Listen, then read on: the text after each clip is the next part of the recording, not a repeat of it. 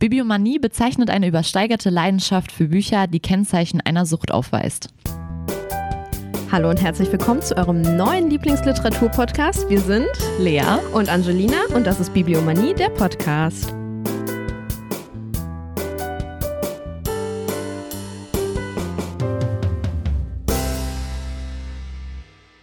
Und heute sprechen wir über Leas absolutes Lieblingsbuch. Das ist der große Gatsby von F. Scott Fitzgerald. Ja, bevor wir jetzt über Leas ausgewählten Titel reden, dachten wir, wir erzählen euch mal kurz ein bisschen was über uns. Ja, wir sind beide angehende Buchhändler und äh, ja. Ja, das war's, ne? Fanat in Bücher. Wir sind quasi die Bibliomanen hier. Also Bibliomanie heißt quasi auch krankhaftes Sammeln von Büchern, ohne diese zu lesen. Vielleicht lesen wir ein Drittel der Bücher, die wir kaufen. Ja. Ungefähr, ne? Wenn wir nicht immer wieder das gleiche Buch tausendmal kaufen. Ja, so, so wie, wie, wie, der Gatsby, ne? Wie der Gatsby, sechs, sechs Ausgaben. Ja, und ähm, ich dachte, ich erzähle noch so einen kleinen Fun-Fact. Einer der bekanntesten Bibliomanen ist Johann Georg Tinius. Das ist ein deutscher Theologe und der war tatsächlich wegen seiner Sammelsucht zwölf Jahre im Zuchthaus, weil er zwei Morde begangen hat und Kirchengelder unterschlagen hat und andere Sachen noch, um einfach seine, seine Zwangsstörung, das Sammeln von Büchern zu finanzieren. Ja, kann man ja irgendwie nachvollziehen, ne? Die Morde oder die Zwangsstörung? ähm, die Zwangsstörung. Ja, gut. Ja, und dann kannst du mir ja mal erzählen, warum du Gatsby liebst. Ja, also erstmal Gatsby, ich, ich weiß nicht, ich habe das das erste Mal vor ein paar Jahren gelesen. Mein Bruder hat es mir geschenkt. Und damit hat diese ganze, also ich bin ein Riesenfan von Fitzgerald. Damit hat diese ganze, ganze Obsession, die ich habe, angefangen. Ähm, ja, tatsächlich finde ich einfach diesen, diesen Widerspruch, den, den Fitzgerald da auftut, dieses, dieses Aufeinandertreffen von Oberflächlichkeiten und trotzdem Materialismus, finde ich total interessant. Ähm, ja, Willst du vielleicht einfach mal kurz zusammenfassen, worum es in dem Buch geht, damit einfach die Hörer, die das noch nicht gelesen haben, einen kleinen Einblick bekommen, ohne zu spoilern? Ja, kann ich, ich, gerne machen. Ja, das Ende, ich lasse ja. einen Teil, einen wichtigen Teil am Ende am besten raus, weil sonst für die, die es noch nicht gelesen haben, ist das vielleicht ein wenig doof, wenn sie dann wissen, was am Ende passiert. Also es geht eigentlich darum, also es spielt in den 20ern, äh, in den goldenen 20ern und es geht eigentlich um Jay Gatsby, der ähm, ein Millionär ist, junger Millionär und der exzessive Partys veranstaltet, wo äh, Tausende von Menschen hinkommen gefühlt. Nicht so Corona-konform? Nicht so Corona-konform, genau. Ähm, und eigentlich weiß kein Mensch auf diesen Partys, wer dieser Gatsby wirklich ist oder ähm, woher er das ganze Geld hat. Also alle, wir haben nur Gerüchte gehört. Also es geht auch auf diesen ganzen Partys immer, wer ist das? Und alle tauschen sich da aus und eigentlich kennen ihn nicht viele. Und das Buch ist halt ähm, aus der ich-Perspektive geschrieben von einem Nick, heißt der Protagonist. Und der ist der Nachbar von diesem Gatsby. Und er ist auch der, ähm, der Verwandte von Daisy. Und Daisy ist sozusagen die Jugendliebe von Gatsby. Und eigentlich geht es bei all den Partys und bei all dem Reichtum von Gatsby nur darum, seine große Liebe äh, wiederzubekommen. Also er hat halt diesen ganzen Reichtum sich angeeignet, weil er ähm, früher schon das Gefühl hatte, nur so kann er Daisy Daisy äh, für sich gewinnen. Und Daisy hat halt als Gatsby, also die waren zusammen in ihren jugendlichen Jahren. Und äh, Daisy hat dann aber, als Gatsby in den Krieg musste, einen anderen geheiratet. Typisch Frau. Oh. Kann ich das sagen? ähm, Vielleicht schneiden wir diesen kleinen Kommentar von mir raus. okay. Ähm, ja, und ähm, Gatsby möchte dann, also lädt dann irgendwann Nick zu seinen Partys ein und ähm, versucht dann oder ähm, fragt ihn sozusagen, ähm, ob er nicht ein Treffen mit Daisy und ihm arrangieren kann. Und äh, dazu nehmen sie sich auch noch die Freundin von Daisy, äh, Jordan Baker heißt die, zur Hilfe. Die ist, also die kennt Nick auch schon von so einem Essen. Und die beiden arrangieren dann sozusagen das Treffen. Und dann kommt es halt zu diesem Treffen und ähm, sie ist dann ab diesem Zeitpunkt total hin und her gerissen zwischen der Ehe und ihrer großen Liebe sozusagen. Und gerade da, finde ich, sieht man schon sehr gut, dass sie eigentlich sehr hin und her gerissen ist zwischen Gefühlen, also Gatsby, und diesem ganzen Materialismus, dem Reichtum, diesen Oberflächlichkeiten, das, was sich gehört sozusagen. Und ähm, ja, äh, dann kommt es halt irgendwann, der Ehemann findet es dann auch raus sozusagen, also merkt das. Und ja, wenn ich jetzt weiter erzähle, wenn ich jetzt weiter erzähle, dann spoiler ich eigentlich theoretisch schon, ja. Ja, also. Also ich finde schon, das ist schon, das ist schon. Es gibt es schon ganz gut wieder, was, ja. also was so die, die Grundstimmung des Buches ist. Die Grundstimmung ist quasi Party, Alkohol und Exzesse. Und große Gefühle. Ach ja, Liebe. die Liebe. Natürlich. Ja, das ist halt auch das, was ich eigentlich so toll finde. Weil eigentlich würde man ja auf den ersten Blick Gatsby für so einen richtig materialistischen Arsch Typen halten. Aber eigentlich ist er der Einzige im Buch, der irgendwie zu wahrer Liebe fähig ist. Also er, er ist halt der, dem es halt wirklich um, um tiefergehende Sachen geht. Ihm geht's ja, also diese ganzen Oberflächlichkeiten sind ja eigentlich nur Mittel zum Zweck, um ja. an seine Daisy zu kommen. Und alle anderen scheinen diese Oberflächlichkeiten, also denen scheinen nur diese Oberflächlichkeiten wichtig zu sein. Ja, deswegen das, feiern die auch so viel mit ihm und so. Genau. Die, die, und eigentlich interessiert sie ja gar nicht, wer ist dieser Gatsby überhaupt und die freuen sich einfach nur hier genau. Free Alkohol, Free Party. Genau, ja, das Vielleicht sollte halt. ich nicht Free sagen. Cut. Nochmal kurz zurück. Kostenlose Alkohol und kostenlose Party. Genau, das ist halt das, was die eigentlich, also das, das ist halt ganz gut, was, was äh, Fitzgerald damals geschafft hat, dieses, dieses Aufeinandertreffen von diesen Gegensprüchen und diesem, auf der einen Seite die Emotionalität, auf der anderen Seite Materialismus und das hat er halt ziemlich gut gemacht und der hat halt auch, also was halt viele auch sagen oder viele Kritiker oder äh, warum das Buch so bekannt ist, ist halt auch, weil er einfach ein Porträt von dem, von den 20ern damit gezeichnet hat, weil und, die 20er ja auch von Partys ja. und exzessiven hat er das äh, in den 20ern geschrieben oder danach? Weißt also es ist äh, 1925 das erste Mal also veröffentlicht worden. Also der worden. hat quasi schon die 20er genau, er hat halb erlebt.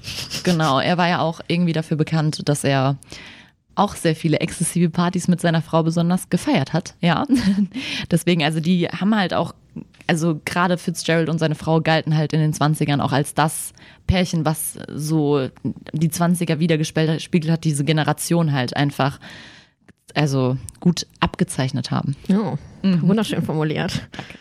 ah, also okay, der hat dann quasi wirklich die ganzen 20er porträtiert in diesem einen Schon, Titel ja. und das wurde dann wahrscheinlich damals nicht ganz so geil aufgenommen, ne? Ja, also es war, es ist überraschend gewesen, weil, also äh, es war nicht äh, Fitzgeralds erstes Buch. Ich glaube, es war, ja, also das erste war es auf jeden Fall nicht. Das erste war Diesseits vom Paradies, glaube ich. Auf jeden Fall, ähm, das kam ganz gut an. Also mit den ersten Sachen hatte er sehr großen Erfolg und dann mit Gatsby eigentlich gar nicht so. Also es ja. war eher verhalten, die Reaktion. Wahrscheinlich, weil die sich alle so ein bisschen wiedergefunden haben in diesem ja, das, das in diesen Charakteren, die sich halt nur mit dem Materiellen auseinandersetzen und gedacht haben, so, ja, Junge, was soll das? Ja, kann, kann natürlich sein, ja. Also, also, es wurde halt auch einfach nicht so viel verkauft, wie sich Fitzgerald vielleicht erhofft hat. Das war ja sowieso das Problem. Also Fitzgerald hatte, glaube ich, zu seiner Zeit dann immer damit zu kämpfen, äh, irgendwie, dass seine Bücher verkauft wurden. Also er, ne, er wollte immer wieder an diese Erfolge sozusagen anknüpfen und konnte es eigentlich gar nicht und ist, glaube ich, auch so ein bisschen, also viele sagen, er ist in diesem Glauben gestorben, dass er eigentlich sein Lebensziel, ein bedeutender Autor zu werden, nicht erreicht hat. Aber das stimmt ja gar nicht, weil er wurde dann schon ab den 1940ern oder so, also kurz nach seinem Tod, wurde er theoretisch schon fast wiederentdeckt. Und seitdem ist er ja, also Great Gatsby zum Beispiel, gilt ja auch als ja. das amerikanische Buch sozusagen von Fitzgerald und das kennt ja eigentlich auch jeder. Also es wird ja auch immer sehr zu so einem Kanon gezählt. Es gibt ja auch, also Filme. Ja, ja. Ich will, also sobald du einen Film über ein Buch hast, weißt, also heißt jetzt nicht, dass es ja, ja, dass das Buch ja gut viele, ist, aber dass halt viele das mhm. äh, Buch interessant fanden, dass sie sich gedacht haben, so ja, das Buch hat halt schon eine positive Resonanz hauen wir nochmal einen Film raus. Genau, es gab auch mehrere, ne? Also es ja, ja, wurde klar. ja immer wieder verfilmt. Und viele lesen das ja auch in der Schule und so im Englischunterricht. Finde ich immer schwierig, das in den Schulen zu lesen, so Klassiker, mhm. weil viele Kinder schreckt das ab, ne? Schreckt das also ab, weil die dann denken so, boah, das ist ein altes Buch, das ist ein Klassiker, das ist bestimmt scheiße, ist schwer, habe ich keinen Bock drauf. Ja, das ist halt, ich finde das auch immer so schade, weil ich glaube, dadurch geht halt auch viel verloren, ne? Also ich glaube, viele man könnte mehr Bibliomanen haben, meinst du? ja, auf jeden Fall. Weil ich meine, das ist ja immer so ein bisschen, die denken ja direkt so, ja, das hat irgendwie sowas abgenutztes, sowas, das hat schon jeder gelesen und Genau. von der Sprache, also ich glaube, viele Kinder denken auch direkt, die Sprache ist so schwer, aber das zum Beispiel, ich finde so, gerade bei so große Gatsby und so, das ist ja, sprachlich ist das ja eigentlich, kann man das ja sehr gut lesen, finde ich. Ich meine, klar, wir haben da auch ein anderes Verständnis, aber es ist ja, Ja. jetzt nicht wie irgendwie in Mittelhochdeutsch geschrieben oder sowas, ne? Deswegen finde ich das immer schade. Äh, Gerade bei so einem wunderschönen Buch wie Gatsby, ne? Ja, du wirst das am liebsten allen Kindern direkt hier. Ja. Kauf das, Fall. kauf das, kauf das. Als Ja. bestes Weihnachtsgeschenk. Sie suchen Weihnachtsgeschenk. Ja, Great Gatsby, hey, hier. Gibt es ja auch schöne Ausgaben, ne? ja. Ähm, ja, viele wissen gar nicht, was so ein Buch zu einem Klassiker macht oder was ein Klassiker ausmacht, weil du hast jetzt, äh, weiß ich nicht, die ganzen neuen Romane werden ja jetzt nicht Sind ja dann vielleicht eher moderne Klassiker irgendwann. irgendwann. Irgendwann. Genau. Aber ja, die Wörter werden ja einfach immer so, das wird ja immer so geflügelt in den Raum geworfen. ja, genau, hier, oh, hier Ja, Great aber Gatsby, eigentlich- toller Klassiker. Und du denkst dir Genau. so, was heißt das eigentlich? Genau, und eigentlich ist ja ein Klassiker einfach ein Buch, was ja theoretisch eine gewisse Bekanntheit hat, also auch vielleicht äh, nicht nur in einem Land, sondern auch überregional, also was vielleicht auch in Weltweit mehreren weltweit. Ich meine, klar, natürlich gibt's auch deutsche Klassiker, die jetzt vielleicht nicht in äh, anderen Ländern bekannt sind oder so. Man kann ja auch von, man kann ja auch ja- die länderspezifischen Klassiker sagen. Genau, du hast ja deutsche Klassiker, dann hast du amerikanische Genau. Klassiker und es ist halt einfach immer so, dass alles, was so ein bisschen amerikanisch ist, irgendwie hier rüber schwappt, das Westliche. Genau, also ich meine, klar, ne? sind die amerikanischen Autoren hier wahrscheinlich bekannter als Goethe in den USA. Kommt drauf an, weil die deutsche Klassiker, deutschen Klassiker, Deutschland ist das ja, das ist ja das Land der Literatur. Ja, das Ne? ähm, dass ein Klassiker vielleicht auch einfach irgendwie einen Einfluss auf die Kultur hatte, also oder beziehungsweise vielleicht, das sieht man ja auch gut an Gatsby, dass ein Klassiker vielleicht auch, Dass es einfach gerade die Gesellschaft widerspiegelt in dieser Zeit mh, genau, und auch ja. einfach die Ja, und, und gleichzeitig aber vielleicht auch äh, so, eine, so eine Zeitlosigkeit durch Ja. die Themen, die es abhandelt. Also ich glaube, viele Klassiker werden halt auch als Klassiker bezeichnet, weil sie bestimmte Gefühle einfach gut darstellen. Da wäre Gatsby ja auch wieder ein gutes Beispiel, weil es halt einfach die Liebe als Thematik und diese, diese große Liebe und diese, diese Liebe ohne Kompromiss und Liebe, ich mache alles für die Liebe, ähm, ja auch widerspiegelt. Das ist ja auch ein Thema theoretisch, das bleibt ja immer. Ja, und es spiegelt sich ja auch in moderner Literatur auch wieder. Genau. Also es ist halt, so ein Klassiker ist halt auch ein Vorbild in Anführungsstrichen Ja, für vielleicht schon. moderne Literatur. Also Ja. Hast viele, die sich halt dann daran, daran, orientieren. orientieren. Ja, ja, genau. Ja. Man Ähm. merkt, wir verbringen viel Zeit miteinander. Ja. ja, keine Ahnung. Also es ist halt, man kann vielleicht festhalten, ein Klassiker, der über Jahre vielleicht auch bekannt bleibt, Ja. der auch eine gewisse Breite an Bekanntheit hat, also in verschiedenen Ländern und der geschichtlich was widerspiegelt, aber gleichzeitig eine gewisse Zeitlosigkeit hat. Also, ja. Um es nochmal zusammenzufassen. Sehr schön gemacht, sehr, sehr schön. Bisschen wie in Ja. der Schule so. Ja. Die Leute auch was lernen hier. Genau. ja. Mm. Wie kommt es dazu, dass du sechs Ausgaben von Gatsby hast? Hm, Tja. Wie kommt diese Bibliomanie in dir? Wie kam, also wie kam es da überhaupt generell zu? Also klar, du findest Fitzgerald toll, Ja. aber du dachtest Ich- dir, boah, ich brauche jetzt diese Ausgabe brauche ich auch noch. Irgendwie, ich weiß gar nicht, wie es angefangen hat. Also wie gesagt, die erste Ausgabe habe ich von meinem Bruder geschenkt bekommen. Dein Bruder ist also schuld. Ja, mein Bruder ist schuld. und äh, dann hat das irgendwie angefangen. Also ich meine, ich habe dann Gatsby auch, dann habe ich diesen Film geguckt mit Leonardo DiCaprio, fand den auch total toll. Also das ist auch einer meiner Lieblingsfilme. Und dann habe ich immer wieder Gatsby-Ausgaben gefunden, die ich halt einfach mega schön finde. Es gibt auch einfach von Gatsby Ja. gibt es so tolle Ausgaben. Diese ganzen Schmuckausgaben. Genau, diese, ja. Und irgendwann habe ich mir, also irgendwann habe ich mir gedacht, ja, auf Englisch wäre es ja auch toll und dann, ach, die Ausgabe wäre ja noch schön und ach, guck mal, ich habe noch eine Gatsby-Ausgabe, willst du die nicht haben? Oder auf irgendwelchen Büchermärkten, ach, guck mal, noch eine Gatsby-Ausgabe, die gibt's bestimmt nicht mehr frei verkäuflich, die muss ich kaufen. Deswegen, also so hat sich das entwickelt, deswegen habe ich, ich glaube, es sind sechs, vielleicht sind es auch schon sieben, ich weiß es nicht genau. Es kann, es steigt, aber ich kann auch nicht aufhören, weil ich. Jetzt hast du ich, einmal angefangen, ne? Ja, ich sehe immer wieder Also ich, neue ich achte darauf, dass du nicht anfängst, hier Leute zu ermorden oder eine Räuberei oder Kirchengelder veruntreust. Zwölf Jahre Zuchthaus, nee. Ja, man muss ja auch gucken, wie man sich das finanziert, ne? Ja, Ja, deswegen bist du Buchhändlerin, ne? Ja, ähm, ja. Ja, also ich habe, ich glaube, von meinen Lieblingsklassikern keine Ausgaben drei Millionen Mal. Aber ist halt so, wenn ich irgendwie eine schöne Schmuckausgabe von Mhm, Shakespeares. Sonetten sehe, also sorry, aber dann. Ist ja dann auch eher so ein bisschen, stellt man sich ja dann auch wirklich Genau. ins Regal, weil es einfach irgendwie schön aussieht, Ja. weil man es irgendwie haben möchte oder weil sich die Seiten toll anfühlen oder so. Okay, von Oscar Wilde habe ich tatsächlich zwei, drei Bücher, zwei, dreimal. Ja, okay, siehst du. wenn ich gerade so drüber nachdenke. Ja, aber das eine zum Beispiel, ja, also so fing meine Liebe für Oscar Wilde ja an mit äh, dem Schultheater. mhm. Da haben wir Bunbury aufgeführt. Mhm. Ähm, Ernst sein ist nicht wichtig oder so. Frag mich nicht. Bei Oscar Wilde bin ich ein bisschen überfragt. Kenne ich nicht so, ja, der Untertitel nicht so aus. Ja, auf jeden Fall haben wir das aufgeführt und ich habe, ich fand's, ich glaube, es ist halt auch diese Erinnerung an dieses Theater und mit den Mädels, das hat mega Mhm. Spaß gemacht, Ja. Schulzeit und so, dass ich halt dann angefangen habe, Oscar Wilde toll zu finden. Mhm. Und dann meine erste Ausgabe von Bunbury war halt so ein Reklamheftchen. Ja, ja, klar. Und das war dann halt auch du- unglaublich zerfleddert irgendwann, weil wenn du die ganze Zeit da stehst Mhm. Ja, und den Text lernst und so, dann ist er halt auch irgendwann nicht mal. Ich habe die zerfledderte Ausgabe habe ich natürlich immer noch. klar.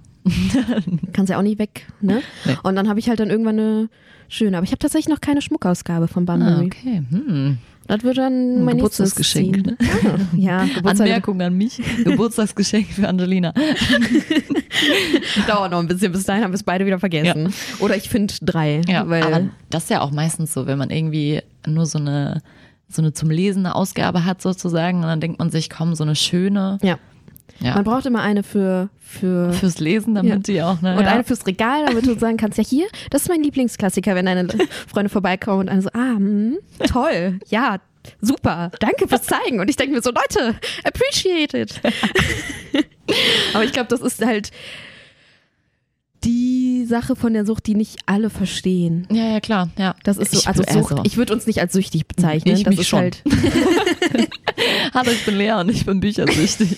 nee, tatsächlich finde ich schon. Also ich bin ja, ich habe da ja auch so ein leichtes äh, Messitum. ja, aber ich auch. Ich habe letztens irgendwann Ja, du hast aussortiert. ja wenigstens aussortiert. Ich kann nicht Ja, aussortieren. aber die stehen immer noch in der Wohnung. Es ist ja nicht so, als hätte ich sie. Ich habe die, ich hab die aus den Regalen aussortiert. Aber die stehen halt immer noch im Flur rum auf dem Ja, okay. Tisch. So ist ja nicht so. ja, okay. Aber ich muss jetzt mal, ja. muss mich davon trennen. Ja, okay, aber bei mir ist es halt auch viel, ich kaufe ja auch viele Bücher, um sie zu sammeln. Ne? Also ich bin Ja. ja so ein Mensch, ich will mir immer so eine, so eine eigene Bibliothek sozusagen erstellen mit Klassikern, dass ich auch alle Klassiker habe, also dass man die auf jeden Fall hat, auch wenn ich noch nicht dazu komme, sie zu lesen. Ja, aber also aber dass man sie einfach zu Hause hat und deswegen kann ich halt auch diese ganzen Ausgaben, kann, könnte ich niemals weggeben, weil die viel zu schön nein, sind. ich habe natürlich auch nicht meine Klassikerausgaben. Ich habe dann irgendwie, weiß ich nicht, ja, irgendwelche Jugendbücher, die ich Mhm. mal gelesen habe, die ich dann jetzt nicht Ja. so toll fand, um die nochmal zu lesen. So, ich weiß nicht, natürlich hast du so Jugendbuchreihen wie Tribute von Panem oder so. Mhm. die, Absolutes Lieblingsjugendbuch. genau, behältst du dann trotzdem. Behalte ja, ich klar. natürlich, aber keine Ahnung, irgendwie ein anderes Jugendbuch, was ich mal gelesen habe, was ich nicht Ja, ja, wie Panem dreimal lesen muss oder so, sortiere ich dann aus und keine Ahnung, Bücherschrank oder Mhm. genau, ja, klar. irgendwie, ich habe versucht, meinen Freunden die anzudrehen, aber irgendwie hat das nicht ganz so gut funktioniert. Ich dachte, ich habe die ja vor meinem Geburtstag aussortiert und dachte so, boah, wenn die zu meinem Geburtstag kommen, Ja, dann nehmen die bestimmt voll viel mit Mhm. und da sind immer noch Nee. viel zu viele. Nee, hat nicht funktioniert. Ja. Aber das ist halt auch irgendwie, ja, Nachteil der Sucht an Der Platz. der Platz. Der fehlt. Platz, ja. Also, Also entweder du brauchst ein Haus für deine Bücher. oder du musst halt irgendwie aussortieren und das ist halt das Problem, weil ich zum Beispiel kann es einfach nicht. Ich kann nicht aussortieren, deswegen muss mein muss ich mehr Platz haben. Ja. Das wird auch echt schon knapp bei mir. In deiner kleinen Wohnung. Ja, das wird Ah. knapp. Nächstes Jahr kommt das nächste Regal. Jahr für Jahr kommt immer ein Regal zu. Irgendwann muss das Bett halt weichen, aber Klar, mein, Gott. Mein Gott. Ja. Braucht man Schlaf, wenn man Bücher hat? Nein. Nein. man braucht ja auch die Zeit zum Lesen. Genau.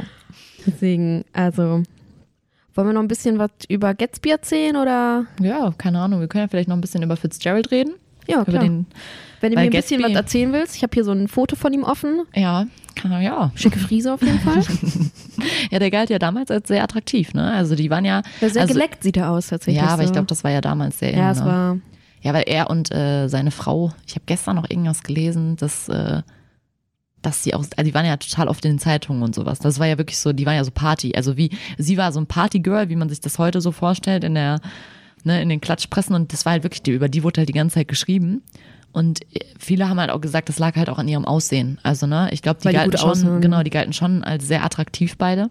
Ja, und wenn du dann so ein attraktives Pärchen da vorne abbildest, was gerade wahrscheinlich noch ein bisschen in Partylaune ist oder gerade wahrscheinlich am Tanzen ist oder so. Mhm, kommt ja gut, ne? Ja, ja. das ist halt immer so. Und gerade wenn das damals halt so die Generation war, ne? Also, ne, wenn das ja, so. genau, das waren dann so Vorbilder, würde ich jetzt nicht. Ja, aber die haben halt, sagen- wie gesagt, die haben ja das so repräsentiert, Genau, ne? Und wenn du dann repräsentiert. so ein Pärchen hast, was halt auch das wirklich so lebt, Ja. klar, dass die ganzen Zeitschriften das abbilden. Es war halt auch witzig, weil die haben, glaube ich, einfach ihre ganze, also ihr ganzes Geld, die hatten immer Geldprobleme. Die haben Ja, natürlich, wenn du die ganze Zeit Party, machst, feierst. Ja, ja, genau. Die hatten echt Geldprobleme und mussten dann halt immer sich irgendwie behelfen. Deswegen musste Fitzgerald ja auch so viele Kurzgeschichten und so zwischendurch schreiben. Und irgendwann ist er ja auch nach Hollywood. Also eigentlich, ich weiß nicht, ob er das toll fand, aber er musste irgendwann halt, also ist nach Hollywood, um dann zum Beispiel als Drehbuchautor auch zu äh, Ja, irgendwo muss arbeiten. das Geld halt herkommen. Genau, weil du halt Geld brauchtest Ja. auch, ne? Ist ja logisch. Natürlich. Also selbst wenn es nicht deine dein Traum ist, Drehbuchautor zu werden, hast du dass immerhin du trotzdem, weil du es ja kannst, du Ja, kannst ja eben, schreiben genau. und dann nutzt, machst du dir das ja auch zum Nutzen. Was ich aber auch immer interessant finde, also wo wir eben bei über die große Liebe gesprochen haben, bei Gatsby, äh, war ja auch irgendwie, also Zelda und, und Fitzgerald. Ach, stimmt, Nee, du hast Scott. ihren Namen noch gar nicht erwähnt. Zelda, genau, sie hieß Zelda. Und äh, Scott waren ja auch so, also die galten ja auch als eins der größten Liebespaare überhaupt, auch wenn es immer schwierig war. Also es gab da ja auch immer diese mit Eifersucht, also sie waren wohl beide sehr eifersüchtig. Und dann wahrscheinlich auch noch auch- Gerüchte und Genau, und hatten auch, glaube ich, äh, beide auch ab und zu mal irgendwie Affären oder ne, haben viel geflirtet wahrscheinlich. Und trotzdem, auch sie hatte ja auch irgendwann psychische Probleme, also sie war in mehr, mehrfach in, in Nervenkliniken. Aber trotzdem hat diese Liebe halt irgendwie alles überdauert. Also auch selbst wenn am Ende er, also die beiden gar nicht mehr zusammen waren, haben sie sich trotzdem halt m, bis zum, bis zum Tod echt noch Briefe geschrieben. Und man merkt halt, also ich, ich habe die Briefe vor kurzem gelesen, man merkt halt auch irgendwie, klar, ab und zu ist es auch ein bisschen kritisch zwischen den beiden. Die machen sich zwischendurch natürlich auch Vorwürfe, aber am Ende merkst du halt auch irgendwie die Wertschätzung. Also die haben sich trotzdem ihr Leben lang ja auch irgendwie wertgeschätzt. Und ich finde das irgendwie ziemlich schön, dass so eine Liebe so viel überdauert. Also auch so viel ähm, Schwierigkeiten und sowas. Weil die hatten es ja theoretisch dann auch nicht leicht. ja, ich meine, wenn du die ganze und, ne, Zeit Geldprobleme hast und, Und trotzdem in Saus und Braus lebst und Party machst und Genau. wahrscheinlich hat er auch viele weibliche Fans, würde ich jetzt mal sagen. Ja, und wenn du dann noch, also wenn du dann noch ihre psychischen Krankheiten, er war ja auch, er hatte ja auch ein Suchtproblem, er war ja auch dem Alkohol verfallen irgendwann. Und das sind ja schon Schwierigkeiten. Und dass dann trotzdem so eine Liebe so alles überdauert, da merkst du schon, dass der Fitzgerald sehr romantisch war, ne? Ich meine, sieht man ja auch bei den Büchern. In seiner Zeit wurde das Buch ja nicht angenommen. Also quasi, also Mhm. Ja, es war halt kein, es war halt Mhm. kein Bestseller, ne? Ja.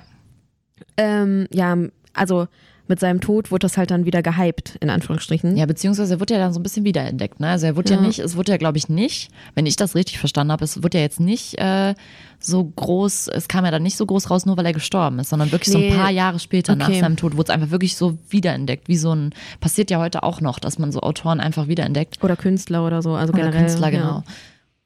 Ja, ähm, weißt du, wo die beiden sich kennengelernt haben? Auf den Partys oder Nee, nee, weißt du, ob also- die sich Ja, die haben sich, ähm, er war äh, auch Soldat, also als Soldat stationiert. Mhm. Und ähm, er war dann in, sie kam aus Alabama, Montgomery, glaube ich. Und äh, da war er dann halt stationiert und hat sie dann sozusagen gesehen und kennengelernt und war, also Gerüchten nachzuurteilen, ne? Man weiß ja nie, Ja. wie es wirklich war, aber war direkt hin und weg von ihr. Und es ging auch ziemlich schnell. Also die haben sich dann ziemlich schnell verlobt. Hat, sie hat aber dann die Verlobung irgendwann nochmal gelöst. Und dann haben sie sich irgendwann nochmal verlobt und dann ging das auch mit der Heirat eigentlich, glaube ich, ziemlich schnell. Also die haben dann Die in haben New York schon sehr, sehr, wie nennt man das? Nicht nur so ein ausschweifendes Leben, sondern das sondern war auch auch bei so diesem. untypisch. Die Zeit, weil theoretisch kam das ja dann so auf, aber für die, für die gesellschaftlichen Strukturen, die vorher geherrscht haben, war das halt sehr untypisch. Ja, genau, vor allem dieses Verloben, dann doch nicht heiraten, dann Genau, verloben, dann. genau, ja, ja, dieses auch, dass sie dann einfach mit ihm äh, direkt nach New York und die haben in New York geheiratet und haben dann da sich dieses Leben, dieses Partyleben aufgebaut, war ja dann doch irgendwie auch sehr wild, ne? Also ich glaube halt eh, dass diese Zelda sehr ja, vielleicht auch untypisch für das Frauenbild in der Zeit war. Also ja, das ist wenn man ne, so an die Zeit denkt, denkt man halt so, klar, goldene Zwanziger, alles Party und so, aber man hat nicht so das Ja. ausschweifende Leben der Frauen im Kopf. Genau, So. beziehungsweise vielleicht war sie deswegen ja auch so eine Repräsentantin, weil sie vielleicht ja auch am Anfang schon so war Ja, und, und das dann halt erst so aufkam. Ja. Genau, ja. Sie ist halt ausgebrochen aus diesem Genau, Klischee-Denken. Ja, genau. Ich meine, das ist ja auch Montgomery, Alabama, wenn ich, wenn ich da jetzt nichts Falsches sage, ist ja auch sehr ländlich und sowas. Du, sorry, aber da bin ich raus, was Amerika angeht. Das ist ja dann auch die Frage, wie das da dann war. Ne? Ja, wie sie aufgewachsen ist, Weil das so. ist ja schon nochmal was anderes, als wenn du Ja. in New York dann, wo alle, vielleicht, wo das auch alles schon immer, in der Stadt pulsiert das ja auch mehr und äh, ist ja da irgendwie, ähm, ja, fortschrittlicher, sag ich mal, meistens. Also da kommt das, auf den Ländern kommt es ja, also auf dem Land kommt es ja auch viel später erst an. Es kommt natürlich auch immer darauf an, wie so ihre Kindheit war, wie sie so aufgewachsen ist und Mhm, Ja, also ich glaube, sie hatte, also wie gesagt, ich weiß nur, dass sie in Alabama da aufgewachsen ist und dass sie halt viele Geschwister hatte. Und ich glaube, der Vater war, was war der Vater nochmal? Ja, Jurist oder so, ich glaube, glaube der ich. war Richter. Richter? Ja, okay, das kann sein, ja. Ja, stimmt. Das wird ja auch in, in den Büchern, wird das ja auch manchmal. Sie hat ja auch geschrieben, kurzer Fact noch reinwerfen, das habe ich noch gar nicht erwähnt, dass Zelda Stimmt. ja auch äh, Autorin war. Und immer so ein bisschen zw- zwischenzeitlich auch im Schatten ihres Mannes stand. Ja, aber wenn du so ein, also Ja, das war halt auch immer das, das, das Thema irgendwie.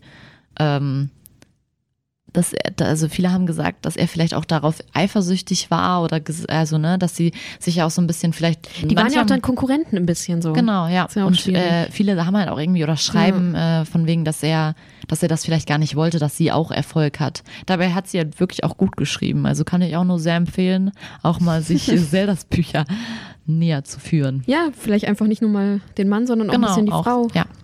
Das war ja auch zum Beispiel, sie haben ja auch, äh, jetzt muss ich mal kurz überlegen, ich glaube bei Diesseits im Paradies und ihr Buch, ich glaube es ist, ähm, darf ich um diesen Walzer bitten. Das ist sozusagen, viele Sachen sind parallel geschrieben. Okay. Also, dass sie sozusagen viel, beide auch äh, die gleichen Sachen abhandeln. Und das ist auch ziemlich interessant zu sehen. Wie geht er damit um und wie geht sie damit um? Ja, und ist halt auch immer dieses Mann-Frau-Bild. Genau, Wie geht einfach. eine Frau in der Zeit? Wie fühlt sich eine Frau in der Zeit? Und Ja.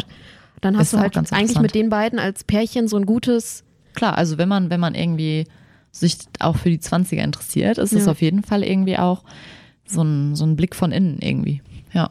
Auch von, nicht nur von innen in den Kreisen, sondern von innen in die Menschen. So. Und ja, in die Vor Gefühle allem, weil sie so. ja auch, wie du sagst, halt oft in Nerven. Genau, also das war ja dann auch nochmal.